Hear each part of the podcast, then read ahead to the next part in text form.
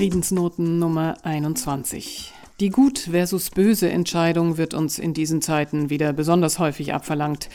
Früher war dem Teufel zu entsagen. So provozierte Sympathy for the Devil, ein Song der Rolling Stones, die Gemüter. Paul Brandenburg, Arzt, Publizist und Kolumnist, wählte diesen Titel, um seine persönliche Kriegserkenntnis im Serbienkrieg zu untermalen. Sabrina Khalil hat sie gelesen. Please allow me to introduce myself. I'm a man of wealth and taste. I've been around for a long, long year. Stole many a man's soul of faith.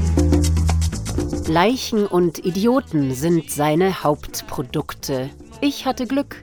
In meiner bisherigen einzigen Teilnahme machte der Krieg mich zu letzterem. Wie bei Idioten üblich, hat es mich Zeit gekostet, diesen Umstand zu erkennen.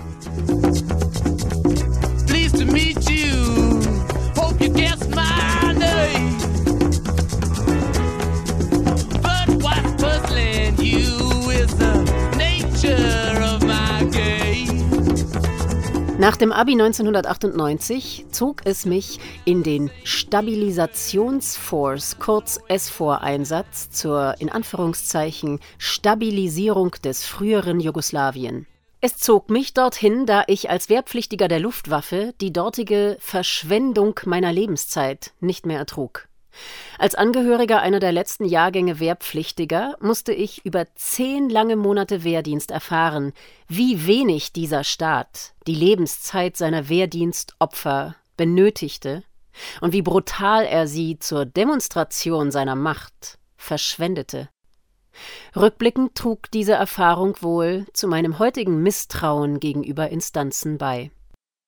Nach Monaten des Geschäftszimmerdienstes, also Warten auf Dienstschluss, wurde ich in einer Mischung aus Verzweiflung und Abenteuerlust beim Stabschef des Divisionskommandos vorstellig.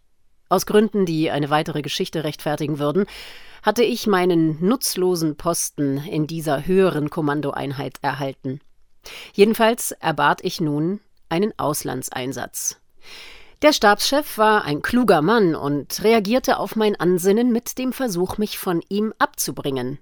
Wild entschlossen wie ich aber war, gab er sich schließlich damit zufrieden, mich von einem Einsatzort zu überzeugen, an dem Kriegsgefahren weitgehend ausgeschlossen schienen, einer Messestadt in Norditalien. Von dort aus führte das EG-1, das Einsatzgeschwader 1 der Luftwaffe, seine Beobachtermission mit ganzen zwei Jagdflugzeugen vom Typ Tornado. Teil des EG-1 war eine kleine Gruppe Propagandasoldaten, deren Aufgabe die Verbreitung von Hurra-Nachrichten innerhalb der Truppe und die Betreuung von Pressevertretern vor Ort war. Als Unterling dieser Gruppe zog ich also in ein Vier-Sterne-Hotel in Norditalien. Über die Geschehnisse in Norditalien bin ich bis heute bei allerlei Strafandrohungen zum Stillschweigen verpflichtet.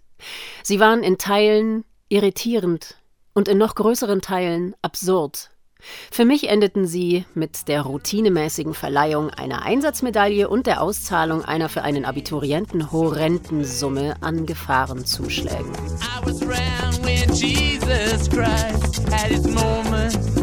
I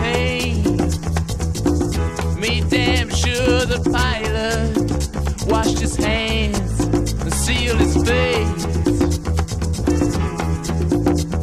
Das Wesentliche dieser damaligen Ereignisse ist heute allgemein bekannt. Mir hat es sich im Winter 1998-99 erstmals durch den Gesichtsausdruck der Tornado-Besatzungen eröffnet. Diese Beobachtermission war Krieg. Sie sollte damals nicht so genannt werden. Regimetreu, wie die Massenmedien auch damals waren, stützten sie die Lüge der Politik. Und auch ich hielt damals die NATO-Rationale eines Schutzeinsatzes der Kosovo-Albaner gegen die serbische Aggression für eine gute Sache. Den Suff der Flieger nach dem Einsatz, die fehlende Bewaffnung nach dem Ende ihrer Beobachterflüge. Das alles schien mir so hart wie unvermeidlich für eine gerechte Sache. Oh yeah. I was puzzling you with the nature of my game. Oh yeah. Wenige Jahre später reiste ich mit Freunden nach Belgrad. Über sie lernte ich eine Familie kennen, die uns zu einer Hochzeit in der Provinz Vojvodina einlud.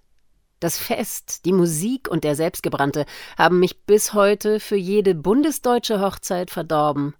Gegen die Lebensfreude dieser serbischen Hochzeit wirken alle anderen bis heute auf mich wie Schulaufführungen.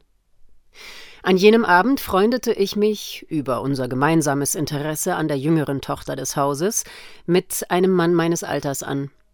Er war Jurastudent und in der Politik aktiv. Ein baldiger EU-Beitritt Serbiens war sein Ziel. Über diese Perspektive sprach er mit Begeisterung, mit echter Emotion.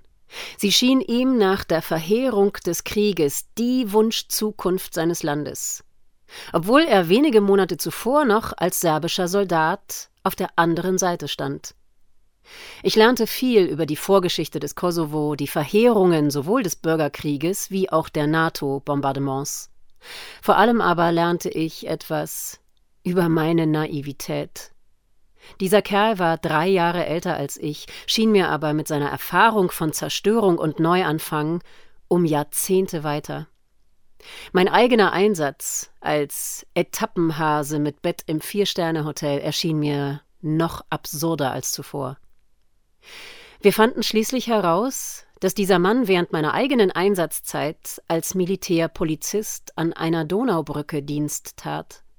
Auch an einem Abend, den ich aus meiner S-Vorteilnahme erinnerte.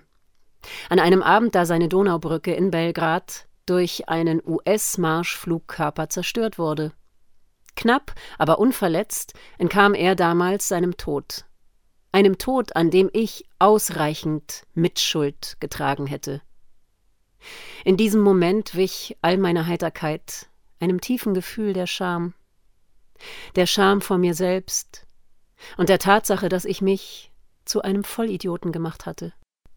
Nein, ich kannte diesen Mann kaum und konnte keine Gewissheit über seine Taten haben. Mein Urteil über ihn beruhte lediglich auf einer gemeinsamen Feier.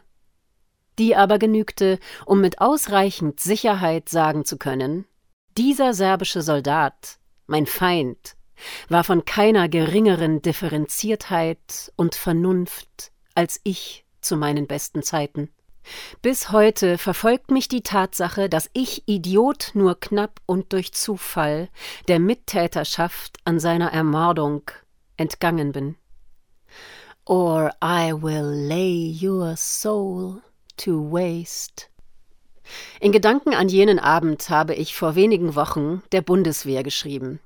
Ich habe ihr mitgeteilt, dass ich angesichts der Kriegstreiberei unseres Regimes jeden weiteren Dienst als Soldat verweigere.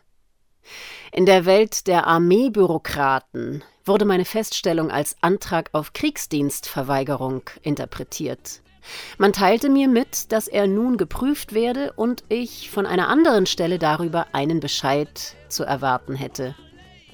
So wenig diese Bürokraten wohl auf meine Mitteilung geben, so wenig interessiert mich ihr Bescheid. Sie mögen ihn sich in jenen Ort einführen, in den ich bereits damals meinen Kampfschuh, amtliche Bezeichnung, hätte platzieren sollen. Einen Idioten macht der Krieg kein zweites Mal aus mir.